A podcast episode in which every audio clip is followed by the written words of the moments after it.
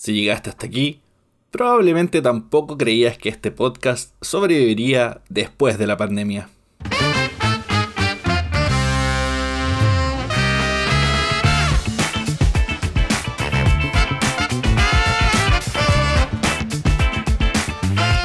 Bienvenidos a un nuevo episodio de Manual de Supervivencia Lúdica en su cuarta temporada. Muchas gracias a todos los que nos escuchan y que siguen hasta el día de hoy recomendándonos, por supuesto. Soy Nico Álvarez, para quienes no me conocen. De pronto en algún live de Debir escucharon la misteriosa voz del señor productor. Hola, ¿qué tal? Bienvenidos. Y para este episodio no estoy solo porque vamos a estar repasando un poco de forma introductoria algunos tipos de juegos y sus mecánicas, porque dimos por hecho que la gente era experta en esto y, hey, nos olvidamos que de pronto había alguien que venía acá a escucharnos nuevo en el vicio. Bienvenidos también.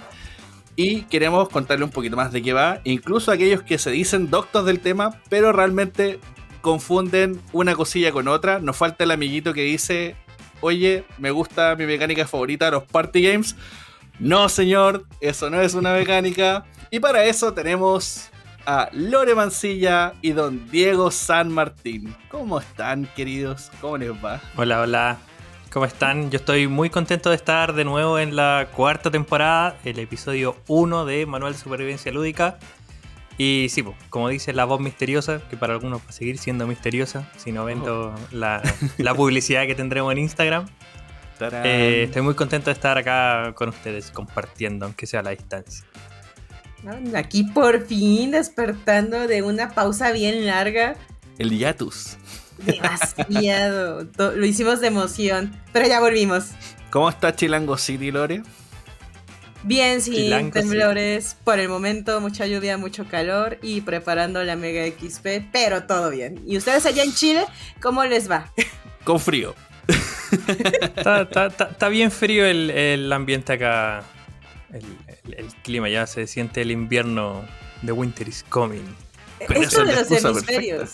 Esto es de los hemisferios, nunca nos ponemos de acuerdo. Si ustedes tienen calor, nosotros frío. Si tenemos frío, ustedes calor. Pero esa es la excusa perfecta ahí de los cambios de temperatura. Al menos acá en este hemisferio nos encerramos a jugar jueguitos. ¿ah? Por allá. Ah, yo pues. pensaba que era el cambio climático. Su, estufita, sopa y pilla, un buen O sea, la culpa es del cambio climático, es como una feliz coincidencia. Ah. Hay que verle el lado positivo a las cosas igual. algo que nos quede. No, nos vamos a arrancar por todo. Pero por supuesto, que algo nos deje este cambio. Oye, Lori, ¿y cómo estamos? Nos estamos ya preparando para la Mega XP antes de empezar de lleno con el tema que nos convoca, pero cuéntanos un poquito más qué se nos viene, Lore. Ay, ya va a ser este 15 y 16 de julio aquí en la Ciudad de México en el World Trade Center. Tenemos muchas sorpresas. Muchos diseñadores de juegos de mesa vienen a visitarnos. Por ahí ya hemos anunciado algunos de Debir que van a estar. Sí, llama Dice, nos visita Edu Valls, ilustrador. Y espero que para cuando salga este episodio, y si no, ya lo adelanté, eh, va a estar Carmen de Jerusalén. Mm. Así que por ahí tenemos varios ya contando novedades de Manuel Supervivencia Lúdica. ¿Lo escuchaste acá? Sí. ¿Ah? Espero que no sea tan novedad y si sí, ups. Ups. He, visto la red, igual hay invitados muy, muy, muy buenos. Creo, y quizás me esté equivocando, va el autor de Star Real. Así es, viene de hecho él y también su co-creadora y ejecutiva de la editorial, Debbie vienen ambos y van a estar dando conferencias, firmando, así que si son fans de Star Realms, Hero Realms, Epic, ahí van a estar. Oye, quiero aprovechar también de dejar un consejo para aquellos fanáticos que quieren llevar su cajita de juegos. Consejo A de, jugador viejo, no lleve la cajita, lleva el manual. Es más fácil de transportar. Es más fácil, ¿ah? sí. Sin arriesgar que en el viaje se te rompa. ¿ah? Así que por si acaso, si es su primera vez yendo a una feria de juegos de mesa tan importante como esta, y además también quiere llevar su autógrafo de nuestros autores, por supuesto, lleve el manual, no la cajita, cuide su juego, por favor. a menos que tenga una buena manera de transportarlo. Sí, de que no se maltrate. Ajá. bueno, a lo que nos convoca, el día de hoy vamos a estar repasando eh, las temáticas de los juegos de mesa, porque siempre, como decíamos al principio, se genera esta mini confusión de que el party game es mi mecánica favorita, que no sé qué, que en realidad el intercambio de recursos. Entonces, vamos a aclarar un poquito las diferencias, pero primero vamos a recaer un poco en los tipos de juegos de mesa. Porque hay gente que no conoce como la amplia variedad y de pronto es bueno partir ahí para saber cuál podría ser tu juego favorito y en base a eso empezar a descubrir el amplio universo que está disponible. Sí, yo, creo que yo, yo, creo yo voy a partir. Estoy con ganas de, de, hablar. Profesor Diego empieza. los, tipos de juego igual eh, da para harto. Da como que se, se pueden encasillar en varias cosas, pero como que yo creo que eh, y como lo conversábamos antes, eh, se puede definir en seis, seis grandes eh, grupos de juegos. No sé si están de acuerdo conmigo, pero los party o los fillers. Que ahí también puede entrar la duda, porque están los party y los party son party, los fillers son fillers, pero creo que podrían encasillarse es que los dos en la misma. Compartes cosas en común. Entonces, ahí se genera la, mini confusión, pero de pronto es por la cantidad de jugadores también. Sí, sí. Eh, están los familiares, infantiles, abstracto, Eurogames. Eh, ay, aquí, aquí me. La, la, me jode un poco porque. Ameritrash. Es que. o sea, sí inició. Me, carga ese término. O sea, sí. Con todo mi ser. Pero la gente ya se acostumbró a llamarlos así. Sí, inició como una forma peyorativa de decirles, pero la gente ya se acostumbró a llamarlos y se volvió su propio género. Les podríamos decir Ameris. Ah, mira qué bonito suena. Ameris. Ameris. Yo juego Ameris. Igual suena como Ameris. Yo creo que tienen que ganarse su lugar. ¿ah? O sea, de pronto ya partieron con mucho hate. no por nada alguien les llamaba Ameritrash. Entonces, tienen sí, que porque también tenemos que ver de, dónde salió. Obviamente eran la, gente de Europa poniendo el no, categorizando un juego que está al otro lado del charco a Mr. Danger. Oh. Pero ya tienen sus fans y yo siento que ya tienes dos caminos para seguir. O te sigues por los euros o por los Ameris. Y ya de ahí empieza tu camino de jugón. No hay otra. Claro, ahora de repente igual, hay unas combinaciones súper interesantes en, algunos. Sí. Eso, eso es súper interesante porque precisamente eh, cada vez que van desarrollándose más juegos de mesa, eh, es más probable ver 20.000 mecánicas o tipos de juego en un solo juego. Entonces, pero antes de entrar más en detalle, me gustaría también que aclaráramos un poco para la gente que no entiende mucho o que es nueva en esto. ¿Cuál es la diferencia principalmente entre un euro y una Meritrash? ¿Cuál es la gran diferencia en, qué, en cuál soy bueno? Y de pronto alguien dice, oye, soy bueno en los Ameritrash, pero desconocen como el mini detalle de la suerte ahí y tal vez nunca fuiste tan bueno en ese juego. Solo tenías suerte. Solamente tenía suerte. Es que es eso, una Mary tiene el factor suerte o es la parte importante del juego que hace que todo sea aleatorio. Va a tener algo que siempre va a ser el azar.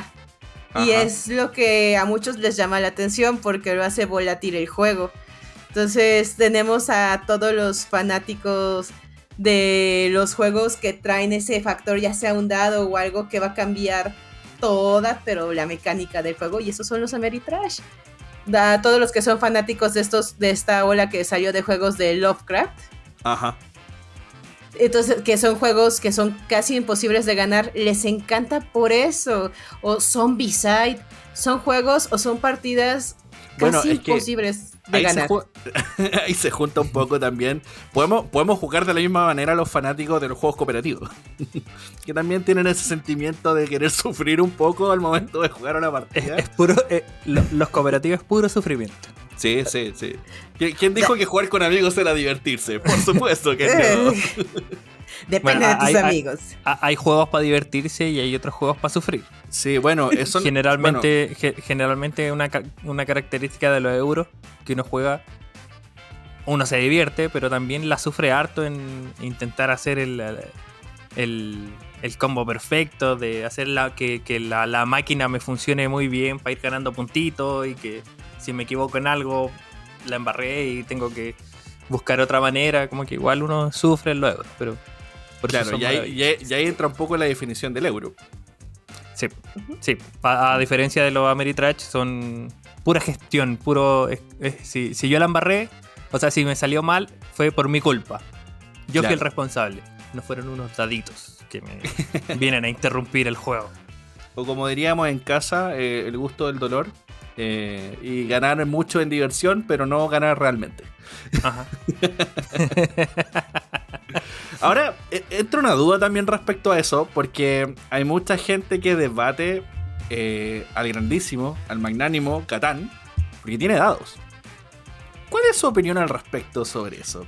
Ah, Porque hay gente que debate, pero si acaso Catán realmente es un euro. Es que hmm. los euros no es que quiten el azar, lo hacen que sea un factor mínimo o en algunos casos ya nulo. Y aquí ya entra la definición, por ejemplo, de euros duros. Catán sí es un euro, pero los dados, por ejemplo, no es que definan totalmente el juego al final. Sí están ahí y sí te van a dar recursos y demás, pero todo lo demás de la estrategia va a depender de los planes que tú hagas con los recursos que se te dan. Entonces no te limita la acción totalmente los dados. Luego vienen los euros duros, que son juegos que van a tener, ya hablaremos de las mecánicas, pero traen un sinfín de mecánicas que duran muchas horas y lo que hacen es que el azar es súper mínimo y todas las acciones son tu estrategia planeada y que si un jugador se te adelantó, te arruinó todo lo que habías planeado por 15 minutos, 4 ah, turnos. Sí, es horrible. Es la peor sensación del mundo. Hay, gente que se dedica a destruir. De hecho, sí, gente que quiere ver el mundo arder. que solo quiere ver el mundo arder. Sí. Me cae Conozco muchos que dicen que solo juegan a eso. Ajá, Mira, yo no suelo jugar a eso, pero cuando veo que ya estoy perdido, que ya no he vuelto atrás para mí, ni siquiera, ni siquiera un mísero segundo. ni siquiera un, mísero segundo lugar es cuando hay que hacer el mundo arder. Gente que está viendo este episodio en YouTube, eh, por favor en los comentarios Ay, no, no, eso es maldad. Si está de acuerdo o no, si no, bueno. No, no pueden estar de acuerdo con eso. Tenéis que morir con honor. No, muere con tu estrategia. El honor es un invento, es un invento del imperialismo. Deshonora a ti, deshonora a tu vaca. Oh, sí, tus ovejas necesitan de ti. Si lo dice mucho, yo le creo. tus ovejas están avergonzadas de ti. Sí. te van a mirar con desprecio.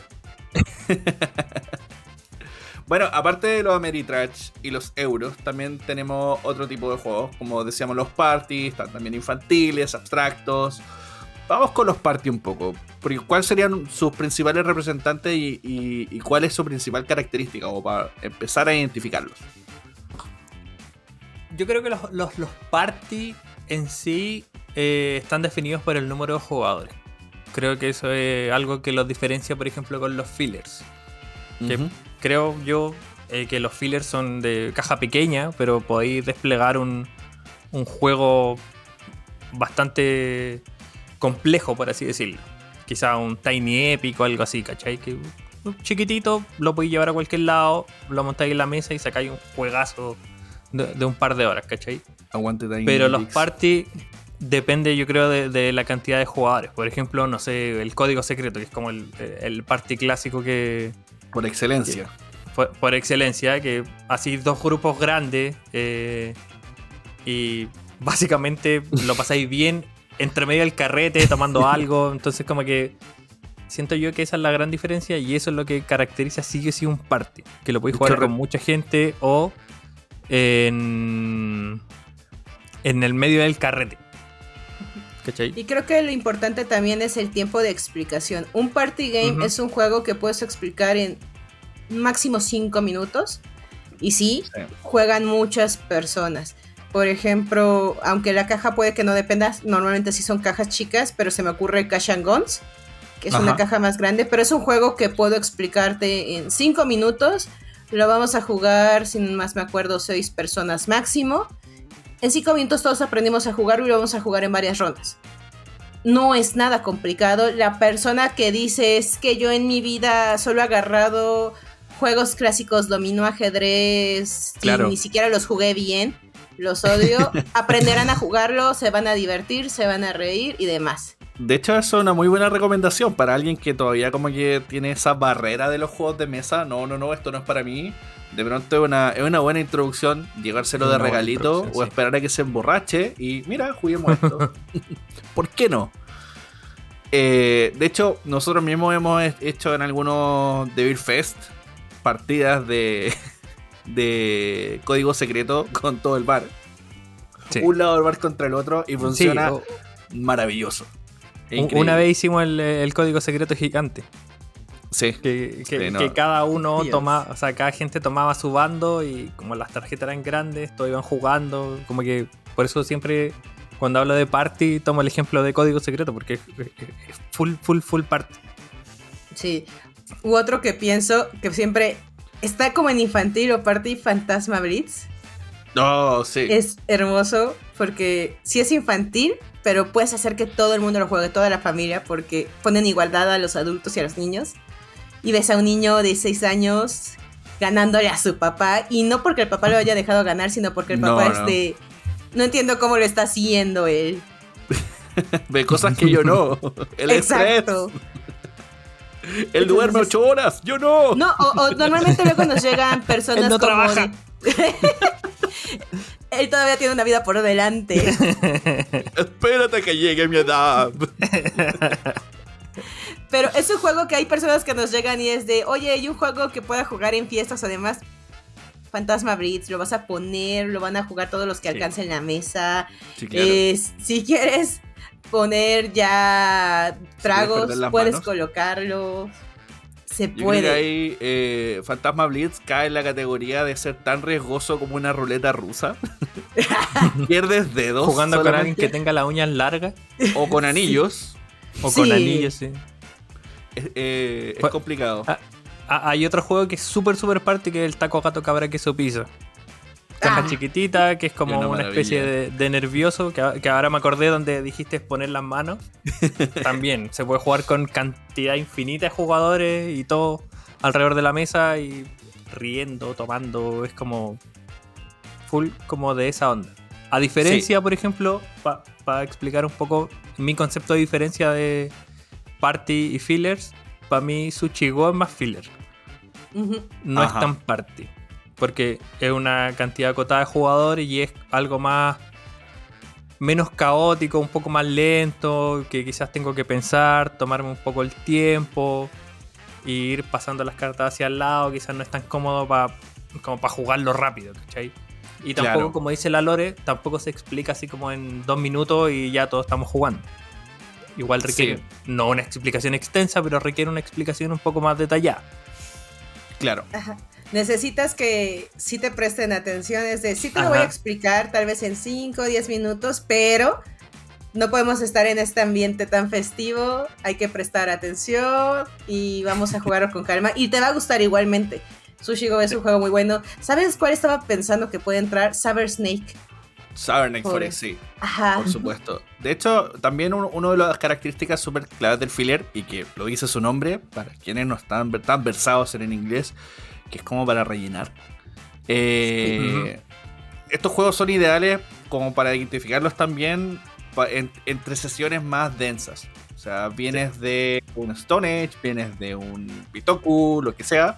Y entre medio, oye, mandemos una partidita a este de Cyber Snake y ya, más relajadito, nos, nos calmamos un poco, nos quitamos el odio de que este me quitó los recursos.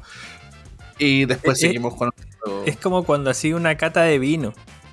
Ajá, Como que tenéis que eh, comer algo, tomar algo, agua, ya no Claro. me acuerdo, pero como que tenéis que cambiar el sabor para después seguir con el otro. limpiar el paladar. Eso.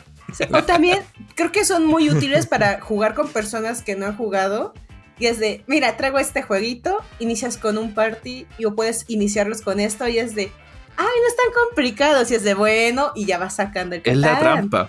Es la Ajá. trampa para, para meterlo en la jaulita de los juegos de mesa, que no salgan más. Ah, por ejemplo, uno que me encanta es Love Letter.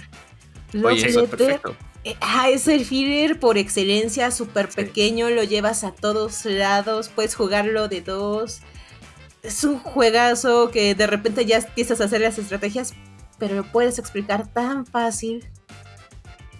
Sí, eh, eh, creo que también ese es un buen filler. Como código secreto, un- el- el party por excelencia, creo que Love Letter podría ser el, el filler por excelencia también. Y después Sí. de eso podemos pasar a los infantiles y familiares, pues ya aumentando un poquito más el nivel de dificultad también podría ser. Sí, y más o menos sí y no. Normalmente los infantiles, como son un rango de edad, tenemos de 3 hasta los 7 años. Sí, normalmente los juegos, si los ven, dicen la edad de 10, 14 años en adelante. Entonces, como que ya podemos decir, esa es la edad estándar de los juegos de mesa. Para hablar de un juego infantil, eh, son juegos que están hacia las edades más abajo, 3 años en adelante, 4, 5 años y claro, hacia adelante. Esos son juegos infantiles, pero normalmente esos se van a enfocar en habilidades más sencillas que son, o bueno, no tan sencillas, porque también he visto adultos que les cuesta trabajo. la memoria, habilidad espacial, ciertas habilidades cognitivas. Entonces, no vamos a tener estrategias, pero sí nos vamos a enfocar más a las otras habilidades que están ejercitando. Por ejemplo, dile, eso a la gente que juega en el Devil Fest Laberinto Mágico. Exacto. eso se puede volver un desafío. ¡No avanza! no, o por ejemplo, Dodo, que está impresionada toda la física que tiene esa, ese huevito. Pero... brujería ese huevo. Sí. No entiendo cómo le hace eh, para girar tan lento, pero ni yo jugándolo con adulto he ganado.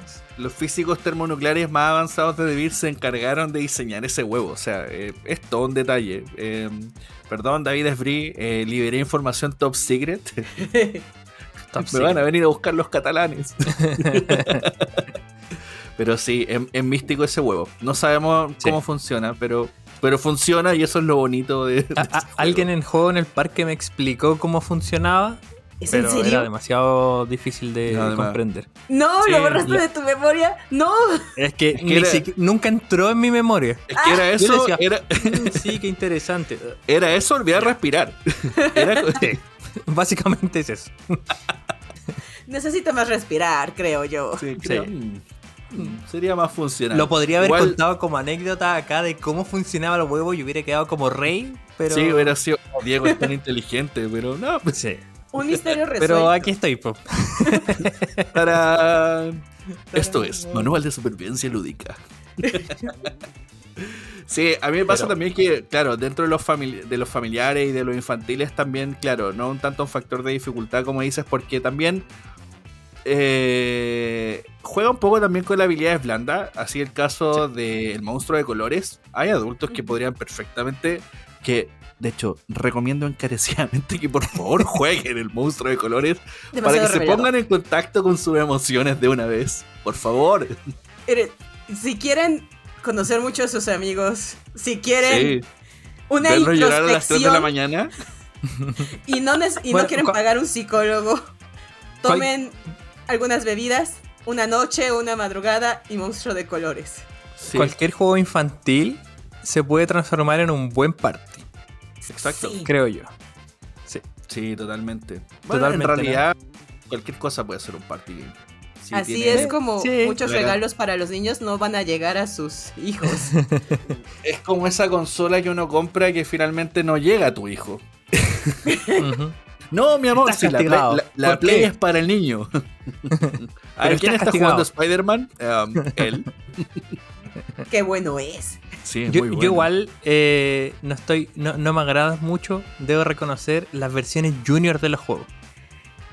Oh. Catan Junior, Stony Junior, ahora salió el Under Junior, como que no. Siento que estoy un poco de acuerdo porque siento que es un poco sobre simplificar algo que ya no es del todo complejo. Yo lo pensaba hasta que me puse a jugar hace poco Stones Jr. y Carcassonne Jr. y la verdad es una experiencia muy buena. O sea, de repente las mecánicas sí lo hacen un juego nuevo. Por ejemplo, en Stones Jr. es más como una adivinanza porque para conseguir los recursos tienes que ir volteando las fichas para poder construir tus chozas. Ahora imagínate con adultos, realmente es entre una apuesta adivinanza. Sí se vuelve un juego diferente ya jugándolo con adultos, niños. ¿Son, ¿Son realmente infantiles los juegos infantiles? ¿O son para adultos que quieren ser niños de nuevo? Yo creo que es la excusa. Sí son infantiles, porque ya cuando lo juega un niño lo vive diferente. Pero nosotros como adultos los vivimos ya diferentes y los convertimos en otras cosas. Eso es lo que pasa. Cuando un niño lo juega, lo vive, se divierte. A veces y como adultos a veces ah, lo podemos odiar un poco. Por ejemplo, hay un juego en lo personal, en lo personal lo diré, hay un juego infantil que yo en ferias he odiado jugar con niños, pero entiendo por qué les gusta, Filafilo. Ah, ok. Ajá. Porque los niños les encanta ver a las arañitas y les encanta ver cómo bajan y demás. baja, sí. Les importa poco cómo se juega el juego. Muy, Espera- entonces se pierde. Espérate, espérate que regrese Goku. Ay, Dios. Ya- Pero ya- ya- imagínense en una feria. ese juego. Ajá, eh, imagínense en una feria quedarse atrapados enseñando solo filo a filo con los niños, que claro que lo ven, es un juego muy vistoso y es de, quiero jugarlo, bien, te lo voy a explicar, no me importa, yo quiero jugar con las arañas. Pero tú eres la hormiga, no me importa, yo quiero que la araña se coma a la hormiga, pero así pierdas, no me importa. Y es de, los niños ven muy diferente los juegos. Dodo, por ejemplo, creo que es un juego muy interactivo y que sí lo entienden Claro. y sí se presionan y todo. Y lo disfrutan mucho. Porque ven, la- ven el huevito rodando, rodando. Entonces es de, ah, ah, ¿qué hago? Un ¿Qué hago? mágico. Entonces entra como de, es vistoso por la montaña, es vistoso por el huevo, de todas partes. Entonces, Oye, y hablando de vistoso y de interacción y de jugar un poquito con la imaginación, podemos saltar también a los abstractos, que también son otra categoría, otro tipo de juego. son hermosos. Y Hermosísimos. que de hecho hay, hay fanáticos solamente de. Se compran los juegos y no los juegan. O sea, es como lo tienen ahí exhibido porque es lindo simplemente. Ah, Tenemos un ¿Quién compañero en la oficina que se llama Benja Mata, que siempre Hola, compra dos, es otro Benja, un Benja mexicano, que se compra dos juegos. Benja. Uno para tener la caja cerrada porque es bonita y el otro que abre. Así tiene su colección dividida, las cajas bonitas y los que juega. No puedo No jugarlo. puedo entender. No se Tengo puede muchos juegos sin jugar. Benja, te respaldo. Sí. Sí, sí, sí. Dios, Todos no puedo creer que lo respalden esa idea. Yo, yo lo, lo respaldo, lo respeto, pero yo soy de la Ay, idea igual de que si el juego está gastado y está la caja peladita y todo eso, como que es, es bacán o genial, no sé. Es Eh, bonito. Es internacional esto. Dije No bacán. importa. No, Eh, bacán está en varias Bacán ya es partes. internacional. Sí, sí, sí. ¡Wow! Bacán. Eh, de que esté de que esté la caja peladita es como bacán que como que lo hay jugado, ¿cachai? Como que tenerlo nuevo así como con la bolsita. No, no, no me que- agrada mucho. Eh, Pero- Mira, hay gente que colecciona figuras y no las saca de- del envase. Eh, Eh, no es lo mismo. Es lo mismo. No. Mm, Adultos con No sé. complejo de mantener cosas nuevas. Pero bueno. algún día costará mil millones de pesos. Claro. Y en, realidad no. Pero creamos Si que lo sí. vale, no lo voy a vender porque vale muy Claro. caro. Pero, bueno, vo- volviendo a los abstractos, Ajá. como que todo nace desde el ajedrez. O sea, si Sí, lo claro. vemos como Sí. tal, realmente estos juegos Esa emulación casi del ningú- combate. ninguno tiene historia. Eso es la verdad. Si se ponen a leer la caja de un abstracto, ¿Qué? muy pocos son los que te van a decir, oh, sí, eres un soldado y tienes que hacer esto. O sea, el ajedrez nació así como para enseñarte la guerra, pero Eres un nadie le soldado que entró en ácido y ahora imaginas que estás en un tablero. A nadie le importa y está el ajedrez y solo son las mecánicas y es armar ciertos patrones. Así son los abstractos. Son muy bonitos por eso, porque la sencillez está en tener esa, el tener que armar los patrones, el ya saber, tienes que hacer esto y esto y así se juega. Sí, un factor El más de ejecución, Eh, eh. sobre todo. Eh, en Sí. un inicio eran bastante abstractos, como su nombre lo dice, como el Go, el ajedrez. Pero ahora igual como que, por ejemplo, está Sagrada, que como Ah, que te cuenta un poco de que está en, en la, la catedral y estaban formando eh, los vitrales. Vitrales. Como que de, de a poco como que... las que el público se Los tipos de juego igual como que se van mezclando un poco. Es que Como también que el podía público está más un exigente. abstracto con un corte, no sé, Ameritrash o algo así. No sé. Pero al Como que- final lo puedes jugar sin esa historia. Por ejemplo, Pero sí. azul. Cada azul tiene de don, o sea, tiene de estás haciendo azulejos de Portugal. Y, pero puedes explicarlo sin esa historia. O por ejemplo, Set es creo que mi Ajá. abstracto favorito. Cada vez que te lo ve alguien jugando es ¿qué brujería estás haciendo?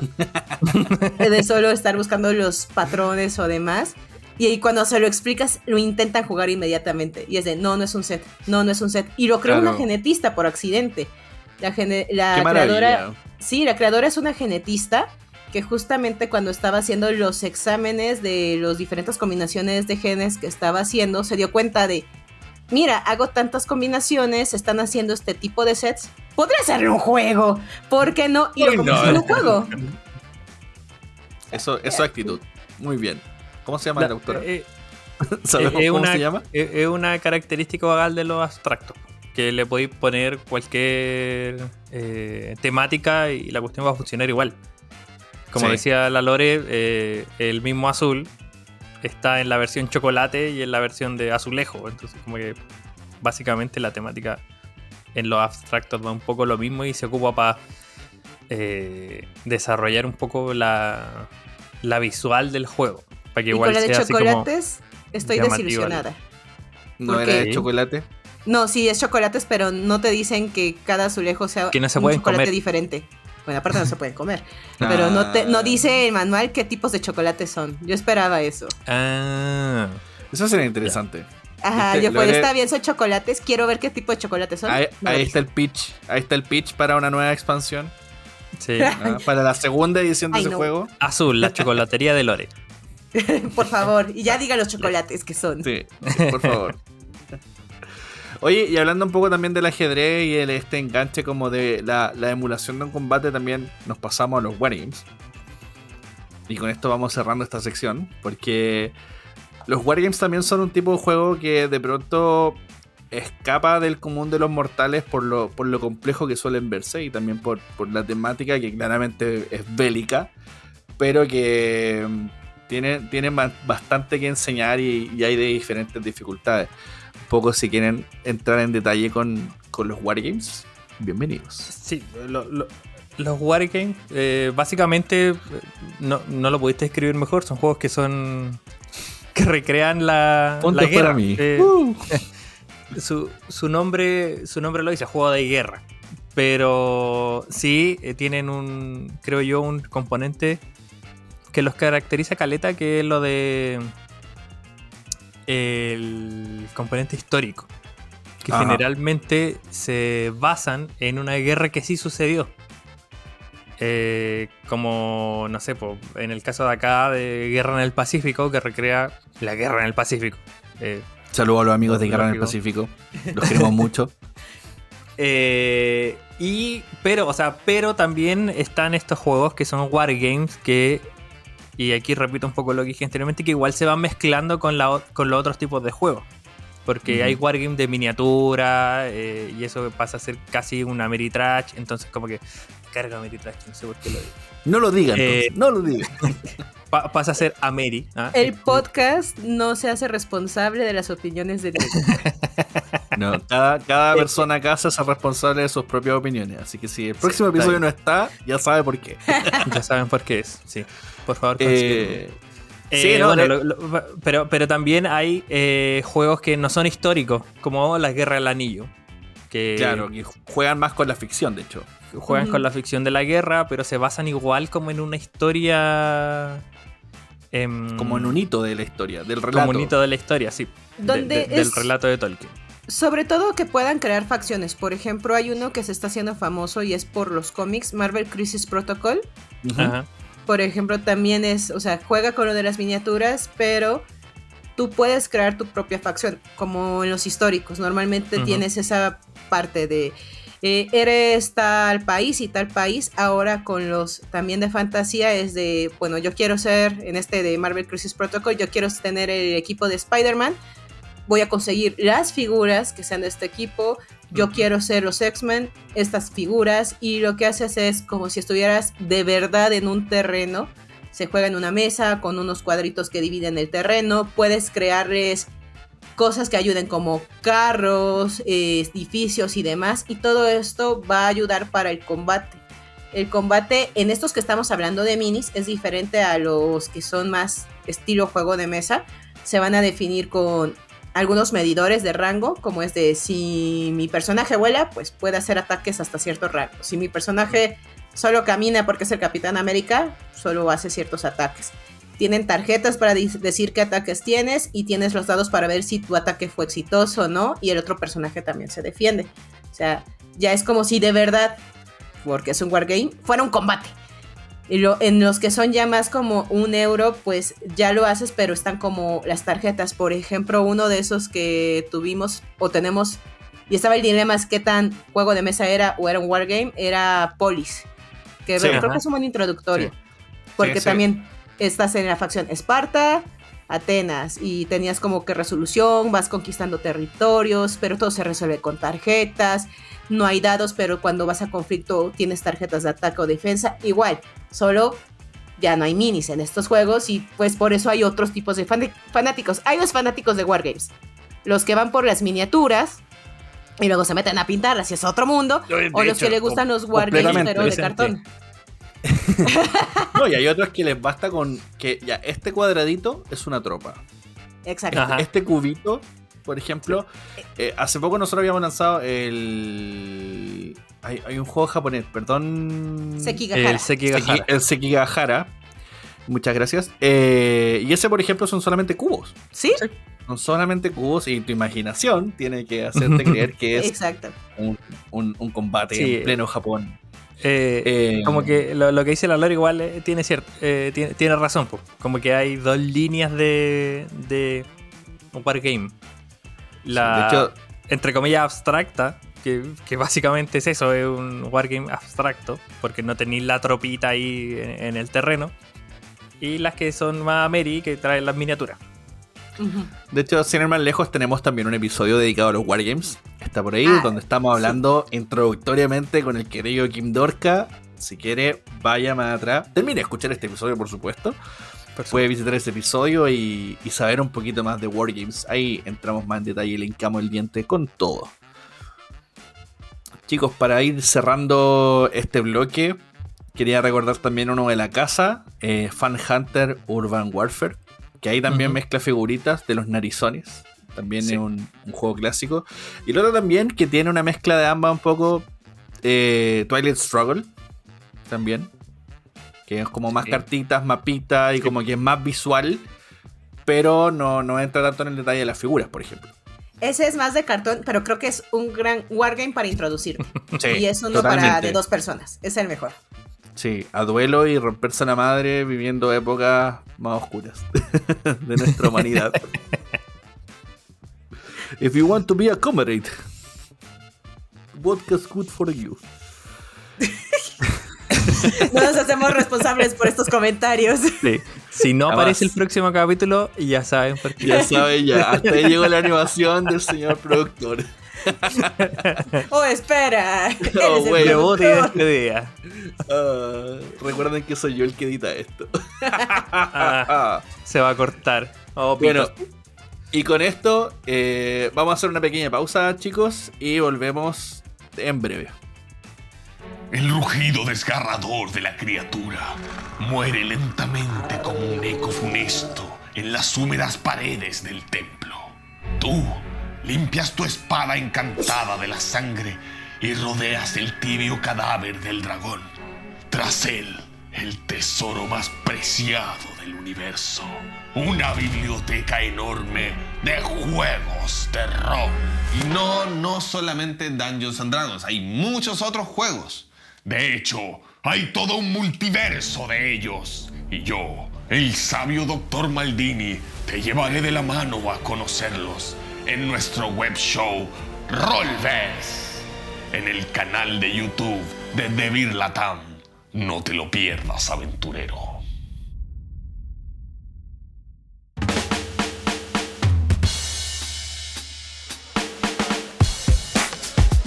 Y estamos de vuelta en Manual de Supervivencia Lúdica.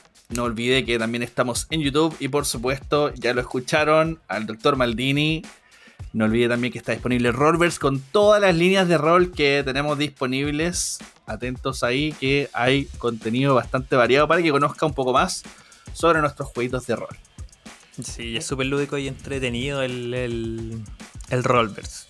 Sí. Yo les voy a meter una polémica. ¿Los Oh. juegos de rol son un tipo de juego o una mecánica? Tan, tan, tan. Es un tipo de venía juego. preparado para esto. Lo dejaré ahí y que el público también lo piense. Sí, por favor, coméntenos. Sí. Ahí están los comentarios, la caja de comentarios disponible para que usted nos diga. No se vale estar buscando en Wikipedia, por favor. Ya sabemos que Henry Cavill dijo que Wikipedia no vale. Ah, si usted ama a Henry Cavill como nosotros, sabe que Wikipedia no vale. Wikipedia no sirve. Así que de sus conocimientos propios, díganos, ¿qué opina? ¿Rol? ¿Temática? ¿Ah? O lo que cree igual, po. no necesariamente ¿Qué- tiene qué- razón, ¿Qué está, es como lo qué que te está- salga. qué- qué está en su corazón? Por favor, díganos. Queremos saber qué está en su corazón. Y queremos dejar esta segunda sección para enfocarnos más sobre precisamente las mecánicas de juego, porque ahí está un poco la diferencia. Por supuesto, yo sé que hay gente que dijo, oye, ¿por qué no hablaron de esa temática o de este tipo de juego? Hay una infinidad, los invitamos a que lo sigan buscando a través de la página de Vigir. Ahí hay un set de información disponible. También a través de la BGG, para quienes no conozcan, Board Game Geek. También tienen disponible mucha información sobre jueguitos de mesa. Ahí pueden encontrar como 2400 eh, tipos de juegos, probablemente, o más. Sí. Eh, eh, pero en este momento vamos a hablar como de los que se encuentran más predominantes, por supuesto, dentro de las Los mecánicas. más comunes. Ajá. Y bueno, dentro de eso tenemos, por ejemplo, eh, Set Collection, eh, que son ya con más cartitas, cositas. ¿Qué nos pueden decir de Set Collection? O colección de sets. ¿Quién quiere partir? ¿Quién abre los fuegos? Ahora, ¿Quién abre los fuegos? Oh, ya, la primera vez partió Diego. En esta ocasión va a Bien. partir Lore. Vamos. ay, Saca la cara por México. No, bueno, bueno. Aquí set collection es cuando tienes que empezar a obtener, normalmente llegan a ser cartas, Ajá. pero pueden no ser de cartas, podrían ser hasta fichas, pero quieres empezar a obtener ya sea del mismo valor o de diferentes valores de estas fichas para hacer lo que dice el nombre, un set. Después al final del juego o si es la mecánica principal, esto es lo que te va a dar el puntaje principal. ¿Dónde podemos encontrar un set collection? Por ejemplo, en Jerusalén, en la parte Sí. que es las, por ejemplo, las parábolas Claro. tú necesitas para obtener cierta cantidad de puntos tener diferentes parábolas. No puedes, no se vale tener la misma. Entonces necesitas ir, tanto con lo- entre otras mecánicas se combinan, tener diferentes cartas de parábolas para obtener la mayor cantidad de puntos. U otro juego que se tiene en Devir, que es un juego para dos, eh, Amazonia. Tú a lo largo del juego vas obteniendo juego. cartas en las que vas a obtener diferentes sets para hacer cartas ya sea de árboles o también hacer col- colocarlas para tener a los animales o demás, pero el punto es que generar el set para hacer el mejor árbol con el mayor cantidad de animales o demás. Una maravilla. es muy bonito este juego, es muy visual. no, precioso. Si no lo han jugado, jueguenlo y yo creo que es uno de los mejores juegos de dos personas con mucha estrategia. De hecho, si no me equivoco, se puede jugar de más personas, pero se recomienda que se juegue de dos personas. Se recomienda De que se juegue a dos, creo que se puede hasta cuatro y si combinas también diferentes copias de Amazonia se podría jugar hasta ocho. Sí, sí, sí, precisamente. Ah, eso no es lo- no, yo no sabía eso. Está Eh, bueno el datito. Corrígeme si no me equivoco, porque Diego me introdujo hace poco a un juego y se viene próximamente episodio de Expas de esto. Eh, Arnak también tiene set collection en dentro de una de sus muchas mecánicas, si no me equivoco. Sí, Arnak te tiene la parte de set collection en la- con sus cartas, pero sí, también lo obtienes. Mm, Aparte de sus expas. No sé. No- en la no- no me expansión creo que venía con set collection. No, la, expa- la expansión no la he jugado todavía. Sé que la expansión te vuelve asimétrico el juego. Paleo, maravilla. e- Paleo es el que tiene set collection. Ese Ahí sí. está. Sí, Sí. sí. Ajá. Paleo tiene set collection. Arnak no, no, no me acuerdo la verdad. Hace rato que no lo juego. Es uno de mis Bueno, sí, por los no monstruos. Con los monstruos, pero Sí, no sé pero qué es que el, el concepto igual de set collection es que tú tengáis un que a- hacer la colección te dé más puntos.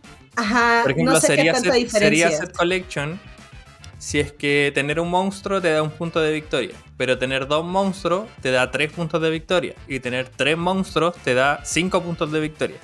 Mm, ya, mira, Mira, Ajá. creo que ahí armando el set, el- claro, y en la expansión también tienen set collection porque cada uno de los investigadores eh, tiene que recolectar ítems específicos que les Ah, va ok. otorgando puntos también. Ajá. Entonces, también podría ser como una dinámica de set collection, aunque claro, no, es- no son cartas específicamente, pero no sé, por ejemplo, el profesor, si junta artefactos, eh, gana puntos por la cantidad de artefactos. Sí. Eh, y es- eh, hay uno que controla los monstruos, lo mismo. Sí. Ajá. Eh, Pueden ser los objetivos que tenga cada uno, pero te están diciendo justamente, debes de tener cierta cantidad, puedes tener al final del juego por la cantidad de monstruos, entonces estás haciendo un set de monstruos para que te dé puntos. claro. Necesitas hacer cierto camino, entonces estás haciendo set de algo, pero como la expansión de Arnak ya vuelve el juego asimétrico, ya te está especializando cada uno de los investigadores en algo en específico y ya hace sets, sets de algo. O sea, es como una site. Normalmente hasta juegos de cartas, eh, normalmente juegos de deck, hacen juegos también de sets, como un Sí. site del, ju- del juego base. Entonces Es también son esos. Y creo también, por ejemplo, uno de, los- de los más populares también que existe, y que aprovechando hablando de Arnak también, que tiene como esta mini dinámica también de posicionamiento de trabajadores. Ah, Sí, o sea, hay, hay posicionamiento de trabajadores, pero ahí también Pero podrían entrar como posicionamiento de los zetas, de dados, de... Claro. Y ahí está lo ahora maravilloso. cosa. todo lo que se llame posicionamiento. Porque alguien puede ser Ajá. fanático de poner meeples, otro de dados, otro los zetas. Pero ahí se abre el espectro muchísimo porque hay disponible una gran variedad. Por ejemplo, Sí. dentro del posicionamiento de los zetas, uno de los más famosos es Carcassonne. Carcassonne, pero eh, Carcassonne también tiene posicionamiento de, de, De peones. entre comillas, trabajadores. trabajadores. Claro.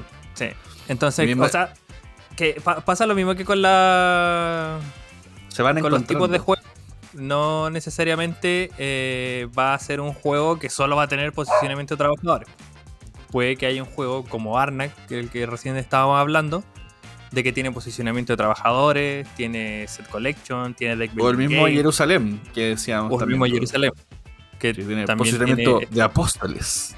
posicionamiento de apóstoles. O seguidores. Aguanta el flaco Inri.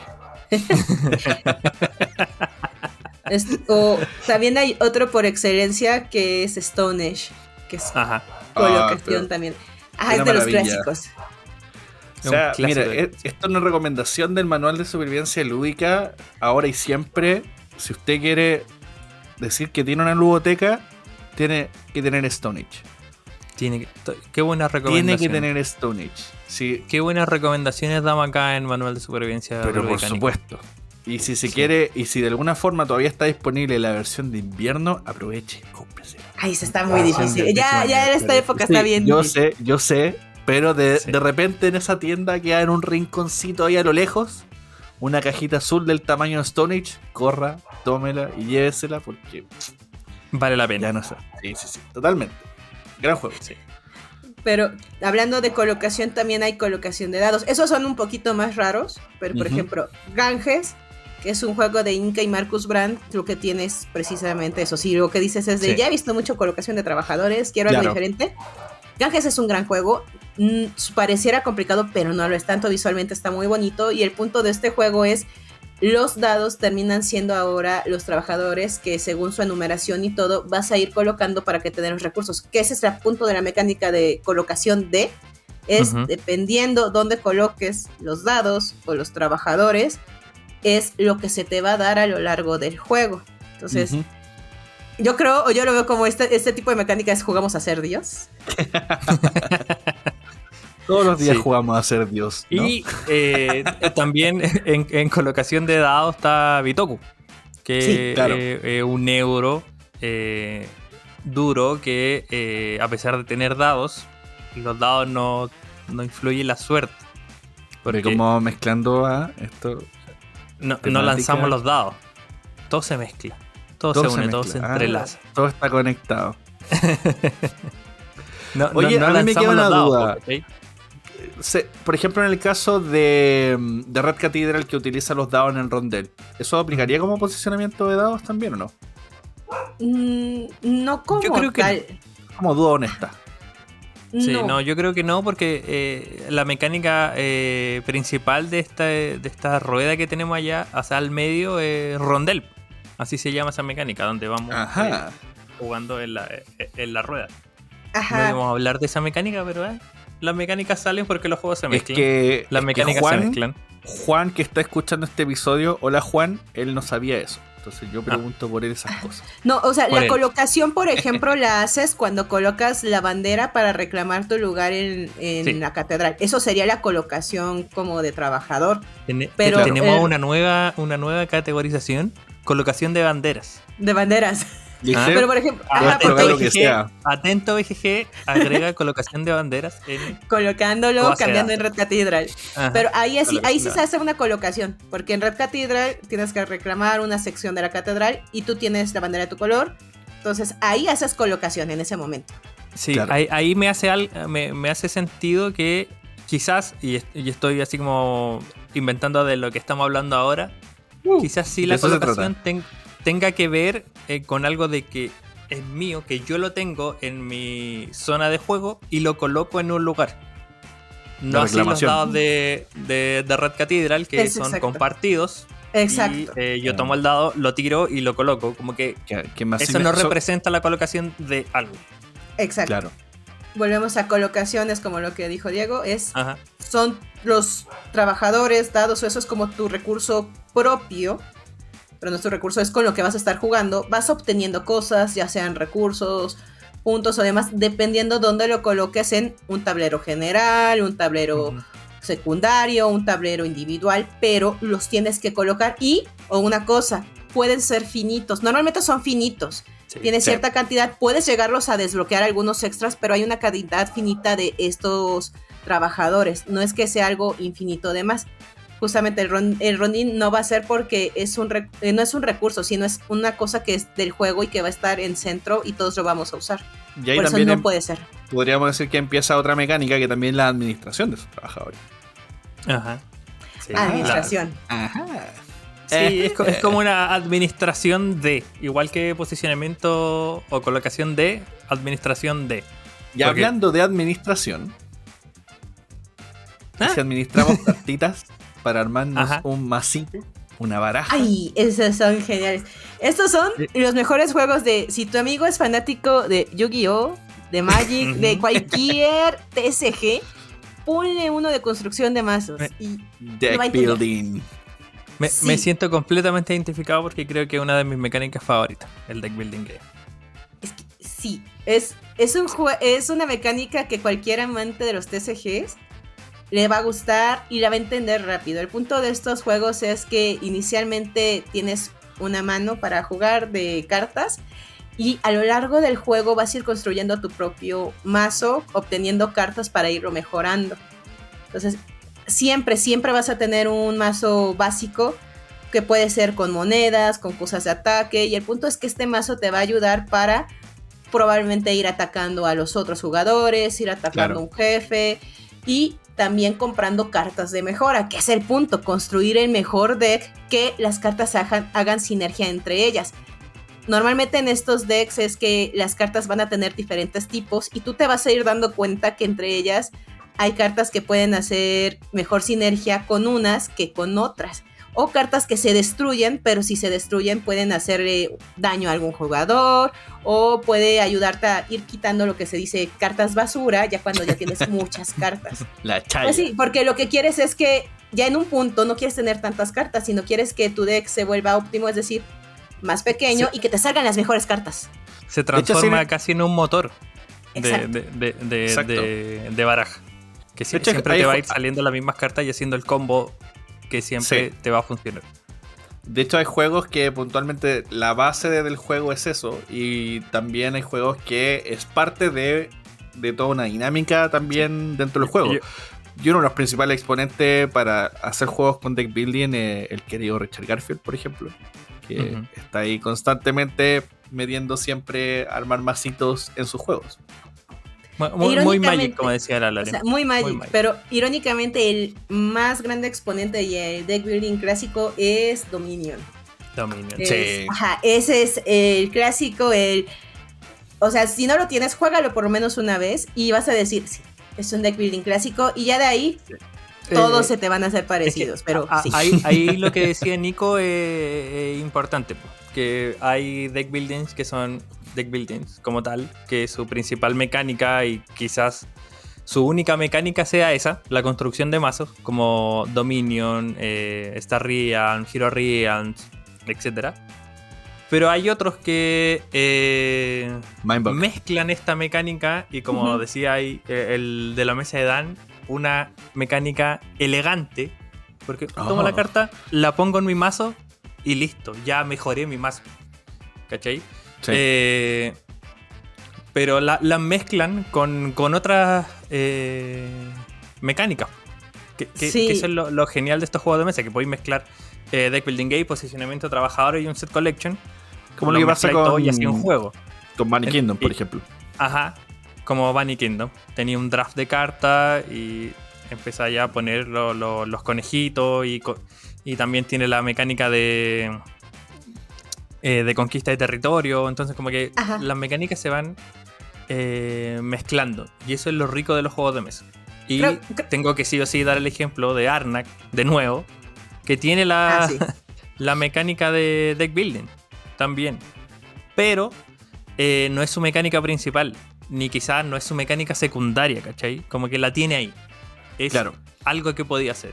Que- hacerlo, ¿por qué no? Lo ponemos. Ajá. Listo. Igual que Bitoku, también tiene su, su mecánica de deck building, pero también es muy acotada, muy así como ahí. Está, la podía ocupar, si la quería ocupar, ocúpala. Pero no es la mecánica principal. Sí. O hay Entonces- juegos que tienen el deck building, pero lo intentan reformular de otra forma. A mí no me gustó, pero sé que a muchos les gusta Fort. Este juego sí. se trata de unos niños Sí. haciendo su fuerte y es un deck building. Solamente que su forma de jugarlo no es como el clásico, sino al momento de hacer tu mazo, bajar las cartas, es muy diferente a un deck building tradicional. Así que así como que te rompe el esquema, es de, ah, sí hago esto, es de, no, no, no, es diferente. Sí, Entonces, sí. sí genera ese choque. A mí no me gustó porque creo que he jugado muchos deck building clásicos y fue como, ah, fue como un rompimiento, pero a muchos les gusta. Claro, el arte sí A es muy bonito encanta. y la temática es muy única. Eso sí, todos los dibujos, todos los niños son hermosos y Sí. cada uno hace su sinergia porque son niños haciendo fuertes, así que es de soy el niño que trae el pegamento, soy el Sí. niño que trae la patineta. sí, esos son, son niños haciendo fuertes. Eh, ¿Qué eh, querían? ¿Que trajeran armas? No. Ah, ahí No, me, esto no me- es los chicos me- del barrio. Ahí me, me, me, me encanta por el ilustrador. Yo soy muy fan de, del ilustrador de Ford. De Rudy es- y Host y todo. todo ello. Out, es maravilloso. claro. Lore, tienes que darle otra oportunidad a Ford. Lo jugaré otra vez. Creo que me falta volverlo a jugar. Y por ejemplo, ya hablamos de otra mecánica de cartas aquí. No es propiamente deck building, pero es como un como una ramita, una subrama que es el draft. Básicamente es de no es que estés construyendo tu mazo, sino y Sushi Go lo tiene. Sino Claro, te sí. llega el, ma- el mazo, no es tu mazo, sino solo te vas a quedar con una carta y vas a pasarla a otro jugador, te va a llegar tu mazo y de ahí agarras otra carta. Y que como le vaya bien. Una subrama. Así es, y así vas a armar tu nuevo mazo. Y al final, cuando ya todo el mundo pasó todas las cartas, ese de verdad es tu mazo. No sabes qué te va a llegar, te puede Ahí llegar la, las ahí está la cartas magia de la gestión. Y aprovechando y hacemos el enganche, porque aquí enganchamos todo con todo, pasamos también a la gestión de recursos. Ahí viene el, pa- gestión. el padre, el padre Sí, de la- todos. La gestión, la difícil gestión de recursos eh, en, en los juegos de. Que de hecho ya habíamos dado ejemplos, como lo era Stone Age, eh, que básicamente su nombre lo dice, no hay mucho que darle vuelta, es como el el de manejar los recursos y estar distribuyéndolos para saber cuándo y cómo utilizarlos. Eh, Catán también tiene esto. Es- Eh, Eso iba a decir yo. Catán también tiene el ejemplo de, de gestión de recursos. Que está en forma de cartas, pero es gestión de recursos, gestión de cartas, gestión de mano. Eh, la, la gestión tiene que ver como con la administración de lo que tengo para eh, generar este motor para poder ir eh, ganando puntos, ganando posición en un terreno. Como que por ahí va la cosa de, de- de la gestión. El punto de los recursos es que son muy diferentes a los puntos de victoria a lo largo del juego. Claro. Y eh, hay que recordar, los recursos en un juego de mesa normalmente pueden ser otras fichas y pueden ser, o la mayoría son finitos. O sea, en algún momento se pueden llegar a acabar si pues, estuvieran sobreexplotándolos. Un Claro. juego de... de ajá. Que y iba a decir que también hay una mecánica que Ajá. es puntos de victoria como Ah. recurso. Ajá. Claro. Hay demasiadas mecánicas. En la BGG hay 191 mecánicas.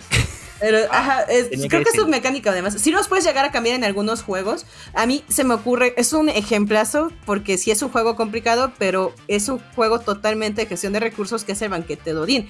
Somos Ujú. vikingos creando un gran festín y lo primero que debes de saber es que tú ya iniciaste con puntos negativos.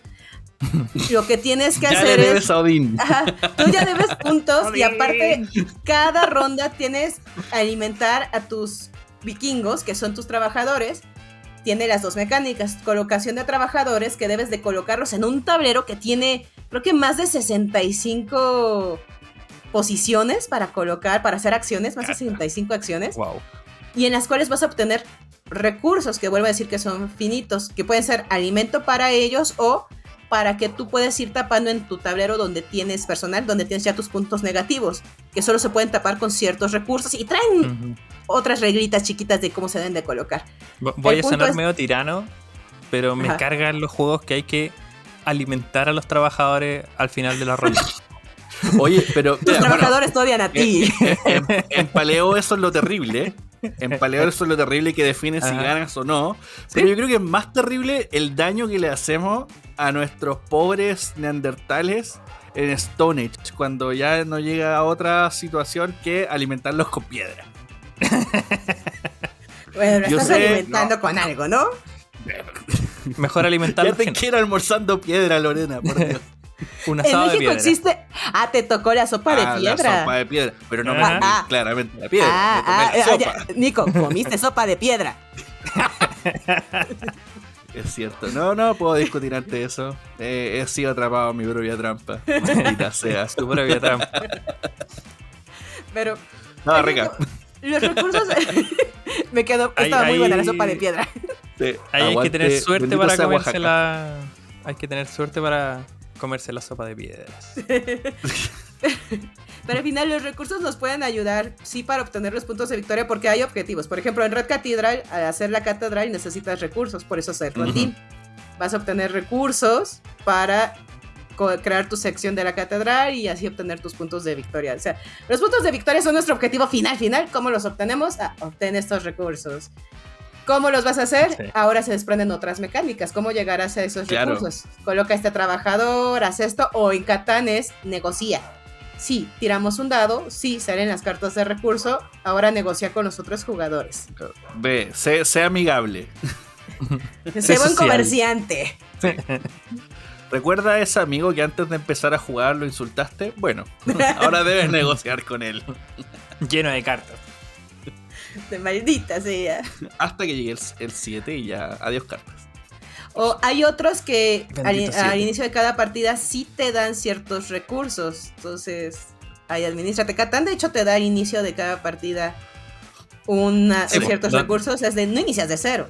Y te equilibra igual en base a eso, en base a tu posición. Y eso es también como lo que, lo que te ayuda también a ser estratégico en tu posición. Y, que y es lo que le quita un poco de, euro. O sea, lo que le quita un poco de, de suerte al juego. Y lo hace más euro. De que Ajá. yo voy a decidir dónde me voy a poner. Retomando el tema de. ¿Mm? Bueno, Todo, todo eh, está conectado. podemos hablar también de. Ya que nombramos la suerte de los push your luck. O presionar la suerte. Ese Porque sí es de suerte. ¿Ah? Sí, esos juegos sí son de mucha suerte. Esos Eso es juegos sí como son- presionar la suerte, tentar la suerte, usted llámele como quiera, pero la cosa es que es suerte. Eh, Sí, Yo quiero mencionar uno de mis favoritos de Push Your Luck, que es... Eh... Ay, oh, me bloqueé. Tan favorito que ya no me acuerdo el Tan nombre. favorito, eh, de hecho, bueno, me acabo de llevar ayer la caja. Esto es como que lo voy a borrar después. Eh, ah, ya. Yo quiero mencionar uno de mis favoritos que es Pócimas y Brebajes. Ah. Es uno de mis Sí. favoritos Push Your Luck. Además, también que es un juego precioso. Tiene una cantidad de elementos impresionante. Tiene su expansión también. Pronto en Xpass. Disponible el episodio. Coming soon. y por ejemplo, el hecho de jugar un poco con la marmita que te vaya a explotar. Me parece que es una de las dinámicas más atractivas de todo. Y después también de ir consiguiendo recursos. ¡Ah! ¿Viste? Está todo conectado. Sí, es que. Es que. eh, voy a ser reiterativo con esto y la idea es que se mezclen las mecánicas es que yo puedo meter, no sé, eh, 60% deck building game, eh, 40% eh, forzar la suerte. Y podría tener otro juego que sea al revés. 60 Claro. forzar la suerte y 40 deck building game y van a ser juegos completamente diferentes pero con las mismas mecánicas. Por ejemplo, el Bienvenido a la mazmorra es un juego de presionar la suerte. Eh, y es. No puede ser más sencillo el juego. A diferencia de Claro. Cosima y que tiene un nivel de dificultad igual. No, no es introductorio. Claro. Sí, pero no, no tanto. eh, Claro, por ejemplo, el tema de la mecánica y la variación, pregúntele al señor Matsuchi, que creó Century, Uf, Ah, y que a mí me encanta contar esta historia, no sé si la conocen, pero el tema de Century es que era un juego que querían que en el mismo juego fueran tres mecánicas, o sea, eh, tres dinámicas de juego diferentes. O sea, que, que- que el tipo de juego tú eligieras cómo jugarlo. A lo que cuando lo fue a presentar a la editorial, le dijeron, ah, don't be a fool. Esto podrían ser tres juegos. Y el tipo fue inteligente, hizo caso, y finalmente salió la trilogía de Century. Entonces, que finalmente es el mismo juego. Le hicieron un par de ajustes para que obviamente haya una continuidad. Pero finalmente eh, se concibió de esa manera desde el inicio. Entonces, claro, tenía la misma dinámica de, de cómo conseguir los puntos, de cómo jugar con los recursos, etcétera. Pero en una manejáis barquitos, en otra solamente las cartas, y en otra vais como en una escalada. Y en los tres tenéis mecánicas eh, diferentes igual. Que si mezcláis el 1 con el 2, se hace un juego distinto. Si mezcláis el 2 con el 3, un juego distinto. El 1 con el 3, otro juego distinto. Y si mezcláis los 3, eh, se hace El juego otro original. juego. Sí, claro. A- ahora, ahora sabemos que es el juego original. ¿ah? Pero antes no lo Ah, sabíamos. Antes del ah, manual de supervivencia lúdica. Qué lo aprendió acá. Lo aprendió acá. ¿Dónde lo aprendió? Cu- Cuando vaya al grupo de juego y juegue Century, va a llegar. Oye, ¿sabías Igual, que juego- ¿Viste? Estos videos son como cuando te enseñan algún dato estúpido y llegáis inmediatamente a la próxima fiesta a decirlo. Necesito Ajá. decir esto. Dios, tengo muchos de esos. Claro. ¿Qué, O- qué juego o- jugamos? Juguemos Century, juguemos Century, juguemos Century. Tengo una ¿Sabían que- favor, tengo algo que contar de Century. O es como esos videos o reels o TikTok, depende de donde consuma usted su contenido. De su edad. Eh, claro, y que sale este tipo, oye, ¿y cómo aprendiste ese dato financiero? Lo aprendí en nombre del canal. Ajá, sí. Ay, es, Esto ese podría me ser- haces pensar qué edad tiene mi equipo de trabajo cuando me dice que todo lo ven en Facebook. Ah. Sobre 40. Oh, Oh. pero recordando de los de Push Your Rock, creo que hay uno por excelencia y los odio a ustedes porque solo en América Chile gracias. tienen ese juego y México no lo tiene y me encanta. Órale. Diamant. Ay, qué qué es maravilla. el mejor juego de Push Your Rock. Push Your Rock o Fuerza Sí. de la Suerte es la mejor hecho, mecánica si te quieres sentir en Las es, Vegas. es muy, muy bueno. Es No, muy bueno y porque El Nico te tiene lo puede llevar para la mega. Sí, te tráeme lo otro. puedo llevar para allá. Y sí, porque hecho, una amiga lo quiere. En México es- no hay. es muy bueno para jugar con niños también. Sí. Eh, si quieres iniciarlos antes de Las Vegas, sí, por favor. Sí. Es la sensación como si estuvieras en Las Vegas. Somos personas que vamos a entrar a una cueva donde hay diamantes. Y cada turno vamos a decir si continuamos. Vamos a ir sacando trampas y se van a liberar más diamantes. Y hay Y un pues sí. cofrecito para guardar cositas. Ajá, está todo Sí. bonito. Y cada Sí. que ves que salgan más trampas, tenemos posibilidad de no llevarnos nada o decirnos nos vamos y nos llevamos ciertos diamantes que solo es para cierto jugador o se dividen entre los que se, se salen. Si es divisible y si no, ahí se quedan. Sí. El punto es el que tener el que más diamantes. Pero sí, es como ir a Las Vegas ese juego. Es Sí, de es gente, perder es todo. un A buen- tu pequeño Rainman, mételo primero a Diamant. Sí, Sí, es, es un buen forzar la suerte. sí. Había olvidado, había olvidado completamente ese juego y uy, qué bueno. Oye, y hablando, hablando de Las Vegas y de, y de ahí que uno puede ser quien quiera ser, me gustaría ir cerrando ya la tertulia eh, con roles ocultos. Ay, Uf. son geniales. Roles ocultos porque, Dios mío, que es bueno no ser uno mismo de vez en cuando. Mira. Como Scooby-Doo. Y uno de ellos, por ejemplo, Avalon, que un Sí, gran la título, resistencia Avalon. también muy buen party game. Sí. Yo lo he usado mucho como party game. Y Avalon ¿Qué? como role oculto funciona perfecto. Todo se mezcla. Recuerda Ah, eso. Es maravilloso, ¿ven? Es Todo se mezcla. todo se mezcla. Aquí en Manual de Supervivencia Lúdica. Somos Avalon uno. sí, a, a- a- a mi gusto, es mucho mejor que la resistencia, solito. Sí, Sí. sí, estoy Totalmente. muy de acuerdo. Quizá aquí los comerciales me tiren por la ventana, pero Avalon es mucho mejor que la Qué Bueno, si bueno va- que lo escucharán hasta que salga el episodio. Si bajan Ajá. las ventas de la resistencia, es culpa de Diego. Uf, probablemente. Pero bueno. No, Sí, no, no no. les vamos a mentir aquí. Avalon básicamente es un juego donde están en las misiones artúricas, entonces está Merlin, están eh, los caballeros de la mesa redonda, y qué sé Mm. yo, y están yendo a estas misiones. Y dentro de estas misiones, eh, entre medio hay gente malvada que solamente se reconocen entre ellos. Y también está el misterio de quién es Merlin, quién es... ¿Cómo, cómo se llama la, la mala? Morgana. Ah, Morgana. Entonces, ahí empieza ese juego de no saber quién es el bueno, quién es el malo. Y al final todos tienen que votar por si Pero- la misión fracasa o no. Ahí, Y ahí- ahí, es cuando empieza la eh, desconfianza. e- En ese, en el juego que cuando estamos todos sentados en la mesa, los jugadores tienen que cerrar los ojos y solo los malos, entre comillas, tienen que abrirlos para reconocerse, ¿cierto? Sí, sí, sí, sí. Que es maravilloso porque es el momento donde desconfía hasta de tu ser Sí, más querido. Pero ahora hay otras mecánicas con roles ocultos que ya no necesitas cerrar los ojos. Porque ese viene de, bueno, el juego. Ah, viejísimo. Ajá, el juego por excelencia de roles ocultos aparte de Avalon, ¿cuál es? Piensen, ¿cuál? ¿Cuál diría? Oh.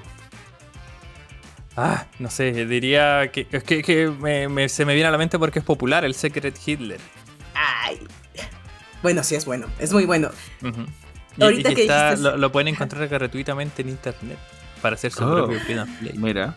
Buscando. Pero ahorita que dijiste. Descargando. Descargando. Pero ahorita que dijiste Secret Hitler, de hecho, existe uno que está inspirado, bueno, que toma mecánicas de él y se llama Fit the Kraken. Ajá. Ya, sí. y ya mezclan más mecánicas, o sea, ya no es solo de cierro los ojos y vemos quiénes somos los malos. Aquí hay tablero, hay de todo y te dan tu carta y vas a ser parte de una tripulación. Pero aparte en esa carta vas a ver qué posición de la tripulación eres, almirante o demás. Y vas a hacer una facción de, de estos piratas. Porque tenemos que ir a un lugar. Y dependiendo dónde seas, es a qué lugar quieres ir. A cierta isla, otra isla. O eres un, ocul- un cultista que quieres ir al Kraken. Y uno de los cultistas tiene que ser el alimento de ese Kraken. Entonces, No. dentro de la misma tripulación tenemos tres facciones diferentes Ah, alguien que quiere ser el alimento del Kraken. Y en cada, en cada juego de repente se va a ir como turnando quién va a tener el timón, Ay, cómo van a ir manejando el timón y todo. Entonces el juego se complica por sí mismo. Ya no es un rol oculto de cerramos los ojos, vemos quién es el malo y ya. Pequeño Es- paréntesis, esta historia me recordó mucho a uno de los últimos cuentos de Love, Dead and Robots. que también los en Netflix. Cuando están en el barco y como que alimentan a esa criatura que tienen. Algo así. Este Bien. juego es muy bueno para personas que dicen, sí, roles ocultos, pero quiero algo más complicado. O ya más, no tan complicado, pero algo también diferente. ¿Han jugado cabritos? No, bueno, por supuesto. sí. Se, se- como un grupo de heist de cabritos. Es hermoso. Y ¿Quién no quisiera hacer un, un- Yo creo que hace falta más juegos así para, para engañar a los amigos y ver. Yo- Porque ahí se supone que tienes que descubrir quién es el malo y quién es el bueno también, ¿no? Pero tú no lo sabes. No, es al revés. Somos. Yo digo que aquí los quiero mucho a España, pero se debió de llamar el chivo expiatorio. Porque. Mira. Sí. Ajá, eso debía ser el nombre, pero no, no tuvimos visión. Todos tenemos nuestra Bueno, carta de le- personaje. Le, estamos pidiendo cosas a onda vital. Sí, maldita sea. Todos tenemos a nuestro personaje cabrito y de- depende del número de jugadores hay que sacar esta tabla. Y en la parte de atrás vienen números. Ujú. Tiramos un dado negro y un dado blanco y dependiendo de eso vamos a una matriz y vamos a ver qué persona sale ahí. Ese va a ser nuestro chivo expiatorio porque cometimos el mejor robo del ciclo y tenemos que inculpar a alguien. Todos Aguante. vamos a ver a ese alguien y esa persona va a ver a otro culpable. A otra persona. Entonces, con cartas necesitamos tener por lo menos una carta donde salga el culpable y vamos a intentar intercambiar y todo sin que se dé cuenta él. Si alguna vez vamos con la policía pero no tenemos las cartas todos y él se da cuenta que eres el culpable, él puede ir a con la policía y decir ellos robaron y se salva él solo. Mira. Entonces aquí es al revés porque Bochino. todos somos los malos, solo él es menos malo. Ah, menos malo. Me encanta. menos Pues sí, malo. también robó. Entonces, es una paranoia entre todos de me van a traicionar, no me van a traicionar, yo soy la mala, no soy la mala. Cosas así. Es un juego, pero de errores ocultos a la inversa. De hecho, se estrenó hace poco, así que lo más probable es que esté disponible en su tienda más cercana. Vaya y Hace muy poquito, porque- sí. Por lo menos acá en Chile se estrenó hace muy poquito. Sí. Sí. Sí, no tiene mucho que salió en español. En inglés creo que tampoco tiene más de un año porque es de Indie Board Games, que son también los que sa- los de la editorial de Avalon. Así Sí. que Avalon Sí. y la Resistencia. es un juego reciente.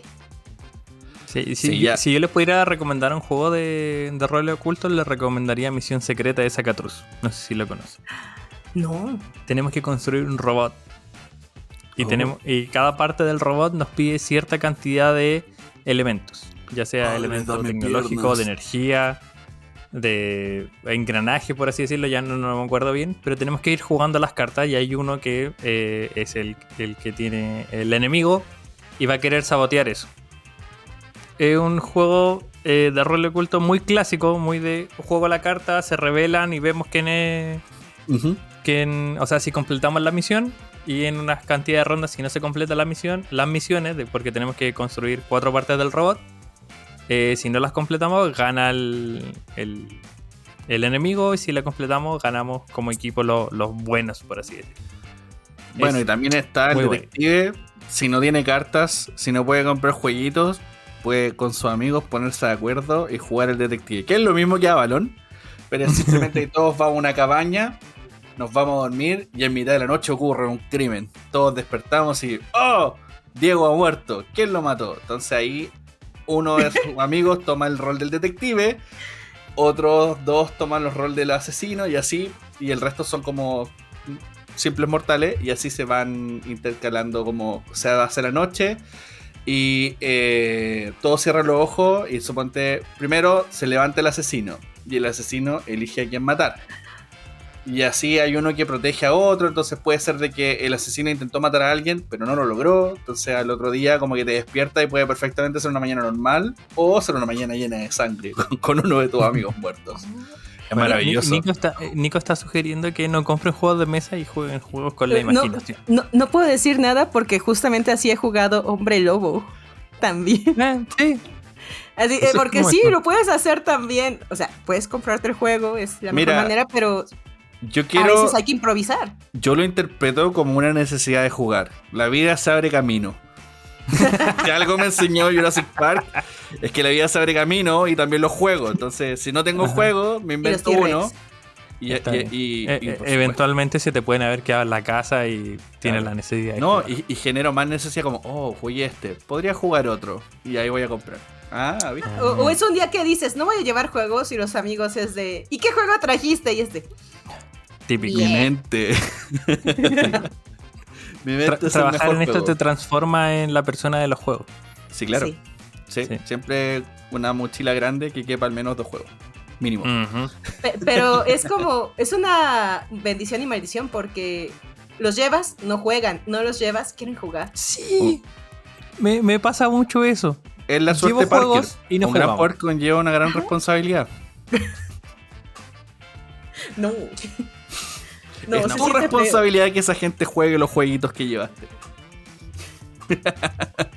No. Con esto vamos cerrando el episodio del día de hoy. Muchas gracias a todas y todos que nos escucharon el día de hoy.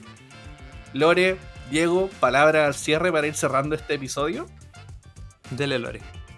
No, pues muchas gracias por escucharnos. Si creen que nos faltó alguna mecánica, además solo dijimos algunas pocas que creemos que son como las estrellas, como y de ahí se derivan muchas, coméntelas, estamos aquí para leerlas y qué juegos son sus favoritos o los que siempre tienen que llevar con sus amigos. Sí, por Eso nos supuesto. encantaría leerlo. Si usted conoce otro juego de rol oculto, también bienvenido, por supuesto. Recomiéndelo. Los juegos de roles ocultos. Yo, eh, nada, agradecer, eh, la verdad, eh, deseaba que volviera Manual de Supervivencia Lúdica. Lo paso Sí. bacán, eh, hablando un ratito, eh, hablaría y hablaría y hablaría. Llevamos casi más de una hora grabando, así que... El regreso. tiempo, pero Nos lo merecemos. yo creo que el siguiente capítulo, no voy a hacer spoiler, pero espérenlo con ansias, porque se, se viene bueno. Se viene una Pero- temporada muy buena. Se viene no una se temporada muy buena, la verdad. Elegimos unos buenos temas de para conversar.